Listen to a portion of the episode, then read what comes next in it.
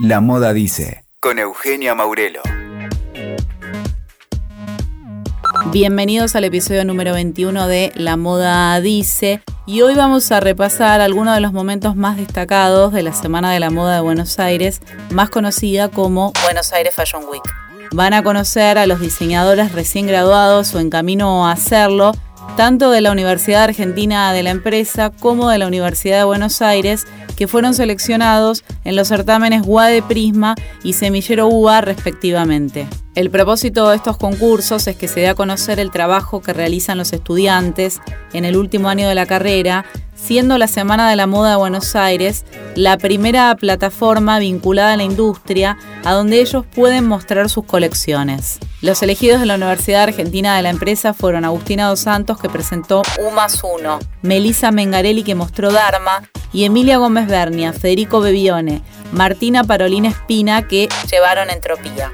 Por la UA participaron Florencia Siciliano, que presentó su firma Mena, y el trío conformado por Ilén Peisino, María Fernanda Bell y Antonella Pergolesi, que llevaron la marca Relé a la pasarela. Primero vas a conocer a los hacedores de la Universidad Argentina de la empresa. Cada uno de ellos va a hablar de su colección, de su paso por la UADE y sobre cómo se ve en el futuro. Hola, soy Agustina Dos Santos Claro, tengo 23 años, soy egresada de la Universidad Argentina de la Empresa de la carrera de licenciatura textil e indumentaria. La colección que presenté se llama Crisis de Identidad para la marca U más Uno. Mi marca eh, se llama U más Uno. Eh, surgió en realidad como una reflexión sobre la sociedad en sí, la marca, el proyecto. Em, en realidad fue como ver que la moda está cambiando y que el usuario eh, ya no, no exige un producto, también exige una experiencia de vida y creo que como marca busqué desde, desde la construcción en sí darle esa experiencia al usuario y, y todo va muy desde lo conceptual, es muy abstracto, es muy reflexiva la marca.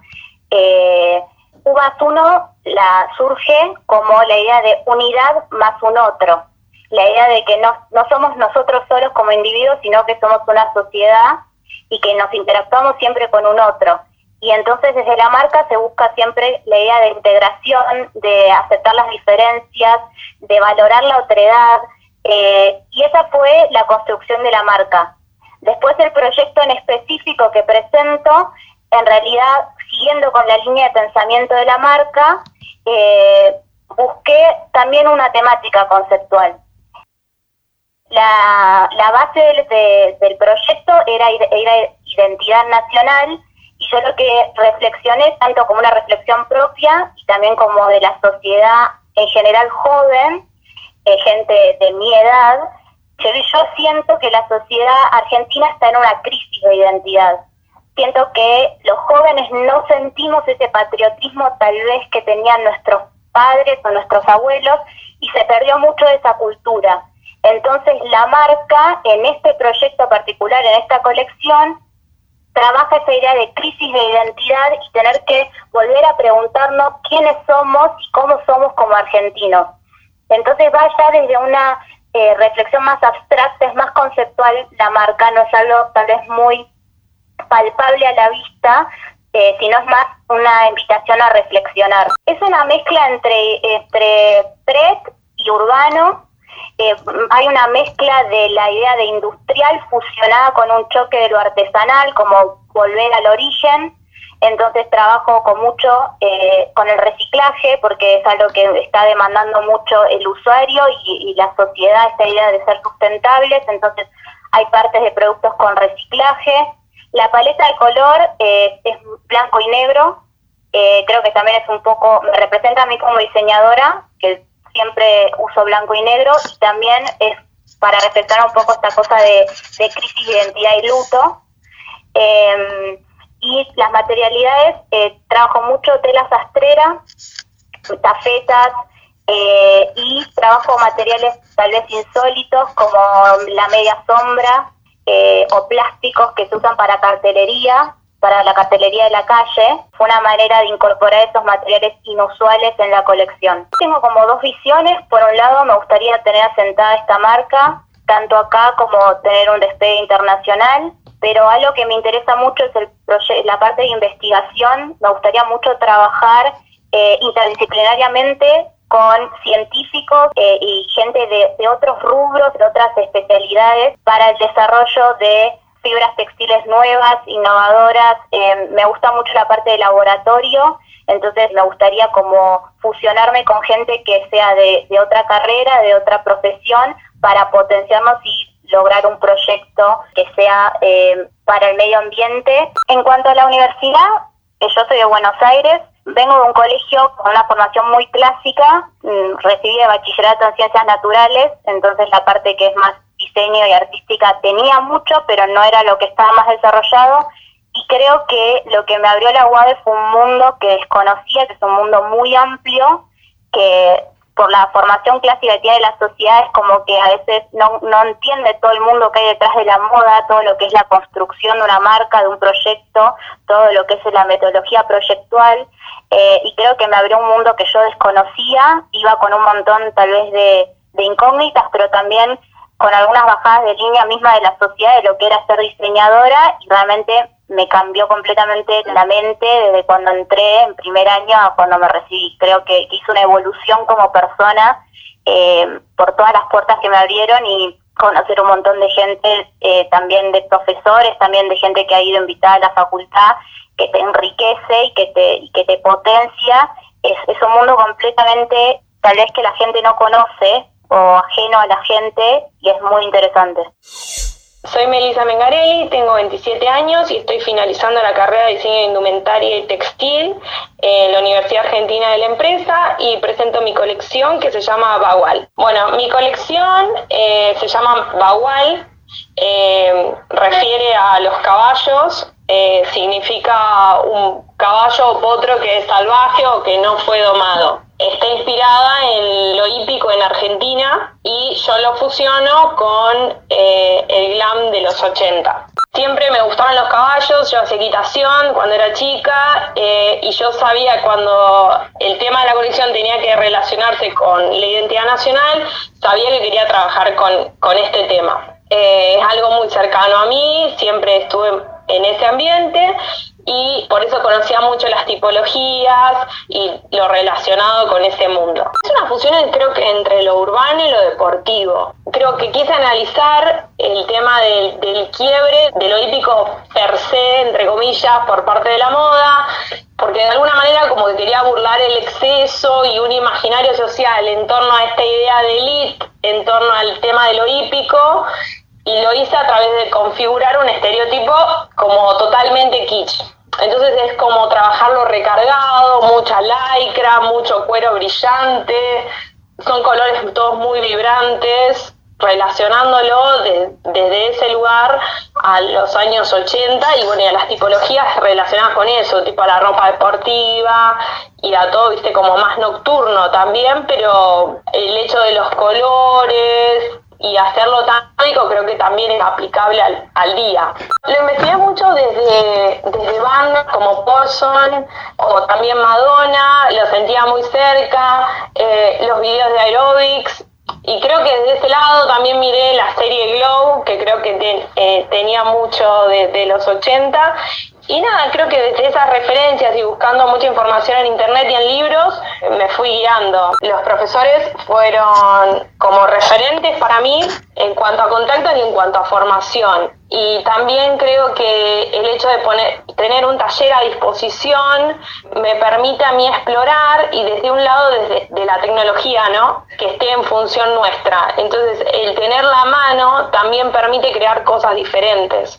Y creo que eso siempre lo valoré mucho desde esta universidad. Mira, yo sinceramente me imagino teniendo mi marca, haciendo lo que, lo que sueño, todas mis, mis perspectivas, poderlas plasmar en mis diseños y me gustaría que tenga perspectiva internacional también mi marca, de esa manera me imagino. Mi nombre es Emilia Gómez Bernia, eh, junto con Federico Bebione y Martina Parolina Espina, somos la marca Entropía y somos estudiantes de la A nosotros nos presentaron la idea de hacer como una colección que tuviera como de guía que, que, nos regiera la identidad nacional. Nosotros buscando qué es lo que tenía que ver con nuestra marca, que es entropía, y la entropía nosotros lo, lo tomamos como la evolución hacia el caos, como evolución positivo, caos negativo, y toda esta complejidad de legibilidad que tenía todo ese caos que nos traía la palabra, eh, decidimos agarrar la arquitectura y dentro de Buenos Aires encontramos que la arquitectura era muy ecléctica y toda esta combinación de edificios que se empiezan a ver, que no terminan de coincidir y ser lo mismo, y terminamos tomando tres edificios que refieren al brutalismo. Tomamos la Casa Curuchet, que está en La Plata, tomamos el Banco de Londres, que está allá en, Microcentro, y la Casa del Puente, eh, que está en Mar del Plata, que son tres arquitecturas muy icónicas, pero que a su vez no pasan de ser percibidas en la vida cotidiana de nosotros, ciudadanos de la ciudad. A lo que nosotros dijimos, bueno, el brutalismo no es identitario de Argentina, como para decir es lo que nos representa. Y empezamos a ver que el brutalismo tiene que ver con esto del hormigón crudo, del estar en construcción, de tener los materiales como a la vista y haciendo una conexión vimos que Argentina es un país que está en construcción todo el tiempo. En algún momento estuvimos como muy a la vanguardia y después como que siempre terminamos estando ahí a camino y después como que también la conexión de que nosotros estamos siempre formándonos y es la idea de estamos construyendo el como eh, la identidad nacional, o sea, no se hereda, nosotros somos un país que heredó muchísimas cosas de un montón de países extranjeros, pero que las hacemos propias. Estos edificios son brutalistas, son de Francia, son de arquitectos que no son originalmente acá, menos, bueno, eh, Testa, que sí es de acá, pero también la arquitectura no es identitaria del país y nosotros sabemos tomar esas cosas que vienen de afuera y hacerlas propias. Eso es lo que nosotros tomamos como idea del brutalismo, como conceptualmente. Nosotros trabajamos más que todo con materiales más bien de sastrería, por así decirlo, más como un material spread como tafetán, usamos una tela que se llama Oxford, encontramos Panamá y le intervenimos, usamos mucho la intervención textil, usamos paños de lana como intervenidos con, con pintura bien espesa para que parezca que estuviera como chorreado con brea o oxidamos telas para hacer efectos más como si fuera de construcción y nos agarramos de ese código para poder intervenir las telas. Eh, las tipologías que nosotros elegimos fueron más bien de como si fuera un, pret, un como medio vestidos, pantalones más bien de vestir, eh, sacos tipo, ay, sacos de paño, más, más elegante por así decirlo, no, no tan sport. Y eh, los colores, nosotros tomamos una gama más o menos de los azules, blanco, negro, bien colores sobrios y de repente agarramos algunos naranjas que nos venían con el óxido y toda esta gama de lo que es la construcción. Aprendí mucho sobre lo que es el, el pensar en pos de el del comercio, como pensar cuál, es, va a ser, cuál va a ser mi usuario, a quién me voy a destinar, qué es lo que le voy a vender, cuáles son las necesidades, que son como cosas muy específicas de lo que tiene que ver una universidad que se dirige a la empresa, entonces eso me sirve en, ser un poco más directa y más específica cuando me, me pongo a, a, diseñar. La UAD en sí me dio este pensamiento proyectual de, de, poder decir, bueno, si yo tengo un concepto, ¿cómo lo bajo? Y no solamente lo bajo en indumentaria, sino lo puedo bajar en todas las posibilidades, o sea, ya en video, en imagen, en un local, en música, o sea, el, la idea del desfile en sí, por ejemplo, está basada en la idea del brutalismo y todo lo que tiene que ver con lo que se mostró, las prendas, el maquillaje, el peinado, eh, el video y, la, y el sonido están todos basados en un concepto base. Eso es lo que nos enseñó básicamente, creo yo, que podría ser. Y yo creo que la marca, en, ahora terminada la facultad, creo que va a quedar en un stand-by y cada uno se va a dedicar un poco a lo que quiere y va a seguir como un poco su rumbo y después seguramente en algún momento hagamos algo juntos y trabajemos, porque trabajamos muy bien, entonces nos gusta estar juntos y pensar y nos eh, complementamos mucho, entonces eso está bueno. No perderlo, capaz cada uno sigue su espacio, a donde quiere ir, pero nos vamos a ir sumando todo el tiempo. Ahora es el turno de los graduados de la UBA que también se presentan cuentan de qué se trata cada colección, hablan de su paso por la universidad y además adelantan cómo se vende acá a los próximos años. Soy María Florencia Siciliano, tengo 25 años, estudio diseño de indumentaria en la UBA y mi marca se llama Mena. Voy a empezar resumiendo mi colección en palabras. Creo que las palabras que, que reducen y explican bien la colección son la falencia, la sinceridad y el desvanecimiento. Creo que esas palabras se van a ir desarrollando a lo largo de lo que te voy a ir explicando ahora, que sin que tengas las prendas, eh, yo espero como poder traducirte bien la idea que, y el concepto que te quiero ir contando. Bueno, mira, todo comienza, creo que el núcleo de esto se basa en el manual de inmigrantes. Este manual de inmigrantes, no sé si algún día lo escuchaste, eh, se le dan a los italianos para que ellos puedan, ¿no? Era, la idea era incentivarlos cuando venían a la Argentina y formaran familia, tengan hijos y nietos, incentivarlos a que le inculquen a sus nietos y a sus hijos ese amor por la patria italiana. La idea sería esa, la idea sería que puedan seguir con esas costumbres italianas, que sigan utilizando eh, el lenguaje, ¿no? Que no se pierdan esas costumbres italianas que, que tanto amor le traían. Entonces, esa sería la inspiración y de dónde yo parto. ¿Por qué te dije que una palabra importante era el sinceramiento? Te dije el sinceramiento porque cuando yo tomo partido sobre esta cuestión, empieza a suceder que eso no es tan así. En la práctica, eso no empieza a suceder tan real. Entonces lo que me empieza a pasar es que yo empiezo a ver un desvanecimiento, se empieza a generar un desvanecimiento gradual en ese relato. Cuando el autor se encuentra ausente, cuando esos abuelos ya no están, esos relatos se empiezan a desvanecer, esos relatos que nos, que nos contaban nuestros abuelos, ¿no?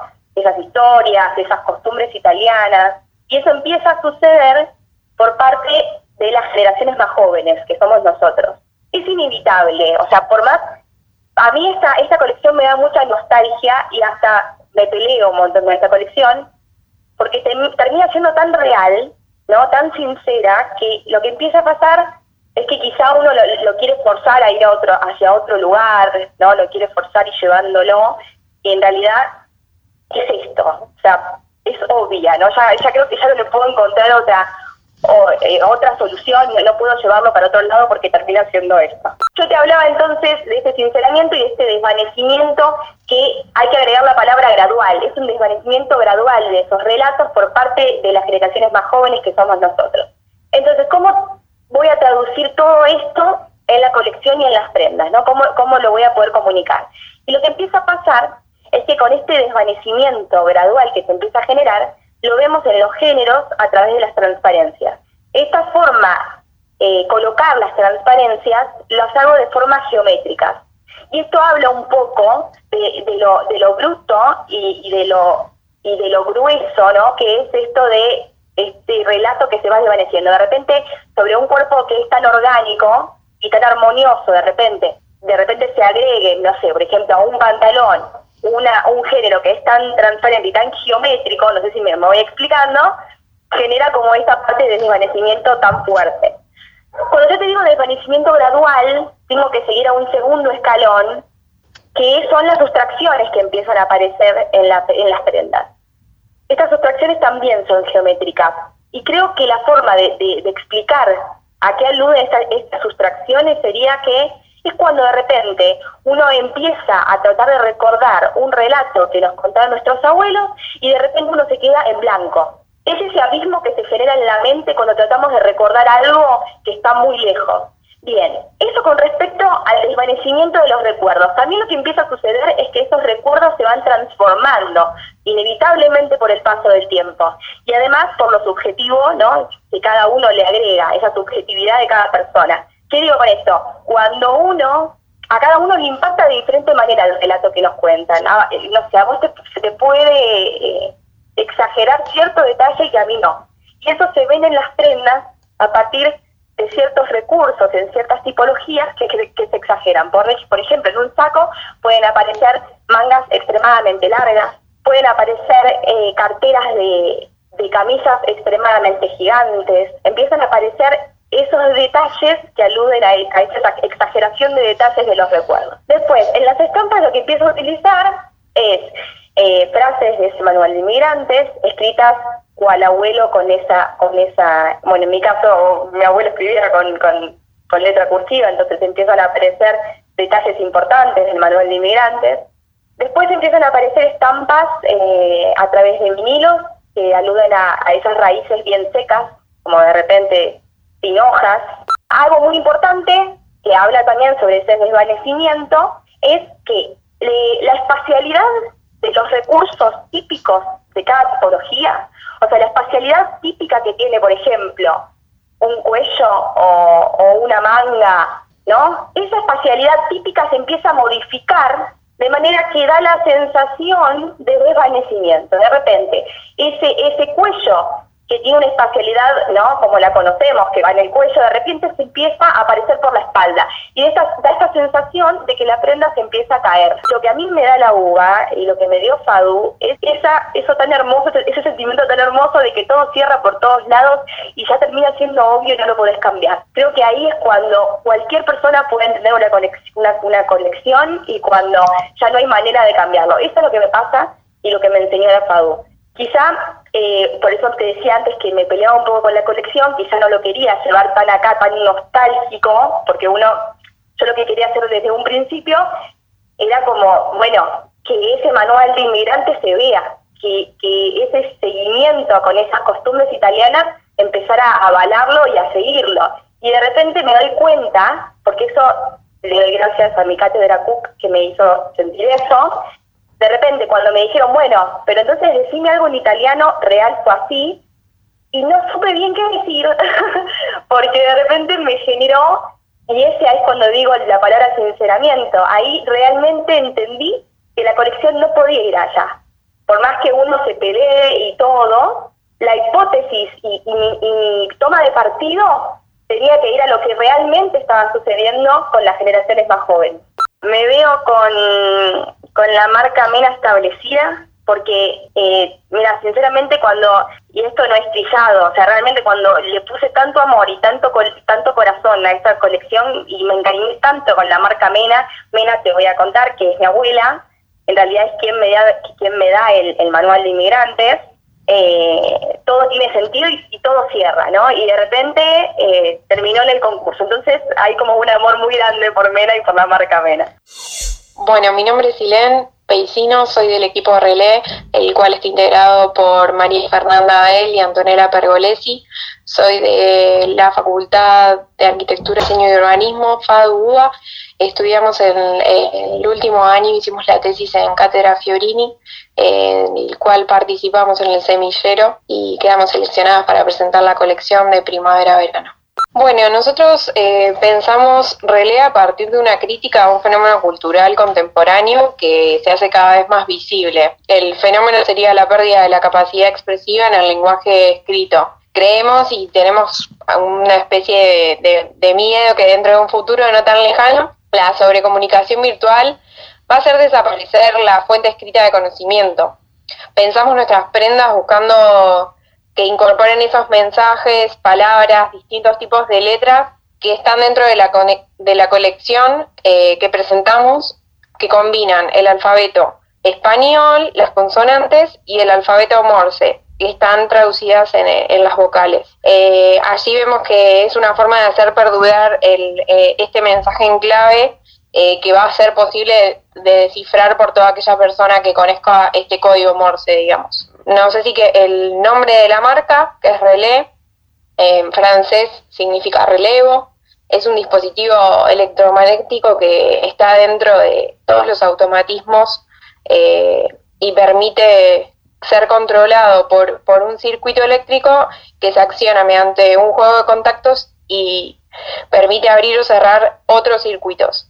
Eh, como te dije, es un componente imprescindible en, cualquier automatismo o máquina y nosotros lo traducimos eh, como que las personas serían eh, aquellos relés en el futuro, componentes imprescindibles que permitirán que se dé el contacto en todo el automatismo del mundo actual, digamos, donde el lenguaje virtual invade lo real y se está acrecentando cada vez más la pérdida de las relaciones interpersonales. Las tipologías están pensadas, como te dije, a partir de todo lo que tiene que ver con el alfabeto, la comunicación. En general, conformamos como estructuras pensadas desde la, de la moldería, por ejemplo, con morfología de letras, sería algo más figurativo. Las texturas, eh, bueno, la colección fue pensada para primavera-verano, en un inicio estaba pensada para otoño-invierno, como quedamos seleccionadas para Buff Week de verano, nos, nos hicieron cambiarla, eh, así que tuvimos que rever todo lo que era texturas, elegimos linos, textiles camiseros livianos, organzas, diferentes textiles de verano que aportan a la colección más frescura, digamos, porque era bastante compleja. Eh, las tipologías, bueno, la colección tiene tres momentos, así que eso se ve reflejado en, en lo que sería la estructura de la colección. Las tres somos del interior, ninguna es de Buenos Aires. La FADU para nosotras ocupa un lugar bastante importante dentro de la formación, no solo como estudiantes, sino también a nivel personal, porque desde nuestro punto de vista te nutre un montón, te abre la cabeza la manera de mirar el mundo y todas las cosas que suceden en la actualidad eh, la mayoría de los trabajos los hicimos pensando en fenómenos y problemáticas contemporáneas, tratando desde el diseño de diferentes, darle diferentes soluciones a lo, que está pasando. Eh, la FADU es como que de forma para pensar en la indumentaria más allá de lo comercial, podés pensar en conceptos, en expresar ideas de diferentes maneras. Es muy importante para el, momento de tomar la decisión de estudiar en la facultad eh, haber tomado la decisión de estudiar en, la FADU, Facultad Pública, te abre muchísimo la cabeza y para nosotros fue súper importante. Escuchaste La Moda Dice con Eugenia Maurelo. WeToker. Sumamos las partes.